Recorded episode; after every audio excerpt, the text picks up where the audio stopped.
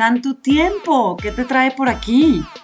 En Desgracias sin mentiras, hoy vamos a hablar de la hora versus del momento.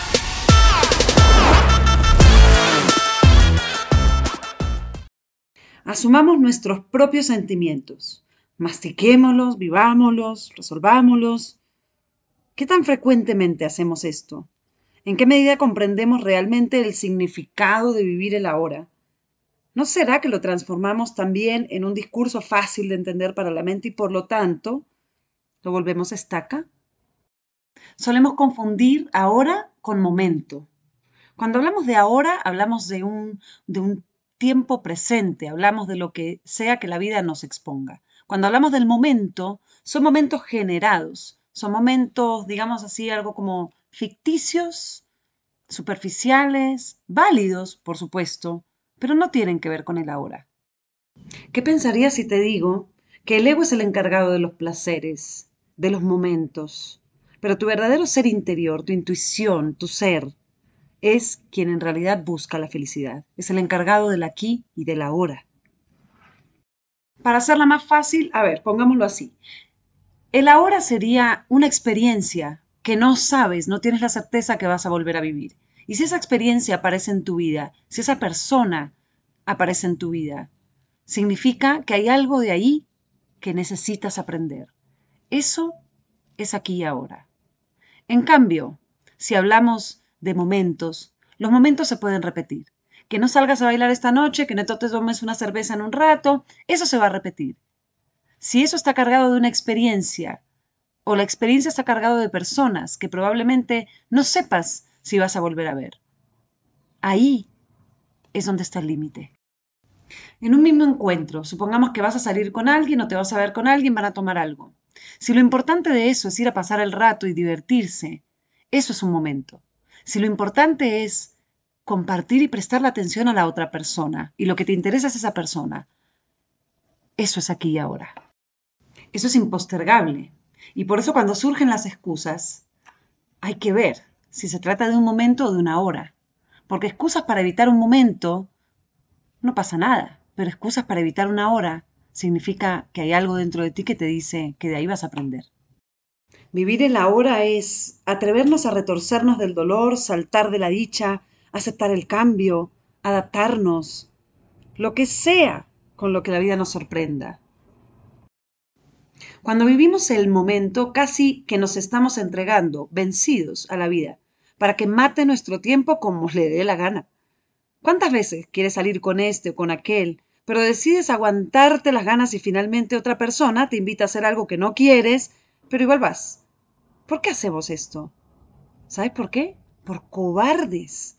Porque somos totalmente incapaces de hacer lo que intuimos que no nos va a hacer bien. O bueno, nos hace bien un rato, pero no nos deja nada.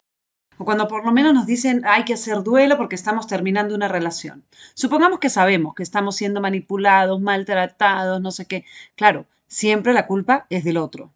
No, ¿qué tal si te digo que no, la culpa no es del otro? La culpa es que estás evitando vivir el ahora, comprender todo lo que te pasa, sufrir y sentir, pero también tomar el control de tu vida y las riendas de tus decisiones. Y en ese momento decir, esto no es lo que quiero para mi vida. Seguramente no, haces todo lo contrario y entonces nos hundimos en un pozo ciego, oscuro, profundo y caemos en la tentación. Esto es victimizarnos. Esto no es ser más digno de ninguna manera. Si en esa misma circunstancia nos sincronizamos con el aquí y el ahora, la vuelta es completamente distinta, porque estar aquí es abrirte a lo que la vida te entrega, en este instante, es una total entrega a la sorpresa con el único fin de aprender. Y si la sorpresa es que te encontraste con una persona que te pone los cachos, que te roba la plata, que te maltrata, que lo que sea que te haga, es porque hay que construir en tu ser, hay que construir en tu interior. Y eso te sirve de experiencia. También hay que agradecerlo, porque eso te hace experimentar cosas y descubrir qué es lo que no quieres y aceptarlo como parte de ti. Y decir gracias, porque ahora sé lo que no quiero.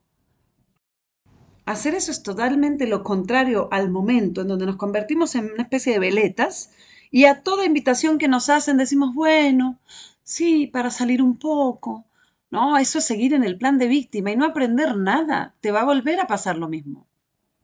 Estar aquí significa ponerle atención a lo que deseas y necesitas. Significa transitar un terreno con más incertidumbre que certezas y reconocer tu intuición como eje fundamental del amor propio. Estar ahora significa evitar posponer lo que te gusta, sientes y deseas a razón de las obligaciones o cualquier excusa que nos ayude a esconder la cabeza como los avestruces. Si sabes que ya no es tiempo de vivir con tus papás, ¿por qué seguís ahí? Eso es cobardía. Eso es asumir el plan de víctima. Eso no te hace mejor persona. No es tu responsabilidad. ¿O por qué seguimos amarrados a esa persona que nos hace tanto daño? Eso tampoco te hace mejor persona. Eso simplemente te saca del aquí y del ahora. Hoy solamente quiero invitarte a eliminar cada una de tus excusas, de tus culpas, de tus miedos, permitirte sentir, sin mentirte, y decidir qué querés, qué no querés. No hay nadie más alrededor tuyo. Te invito luego a tratar de ser coherente, porque no te hace menos persona hacer lo que sabes que no te hace bien. Eso es ser víctima. Dar es muy fácil. ¿Qué tan dispuesto estás a recibir? Hasta luego. Espero me quieras volver a escuchar después de esto.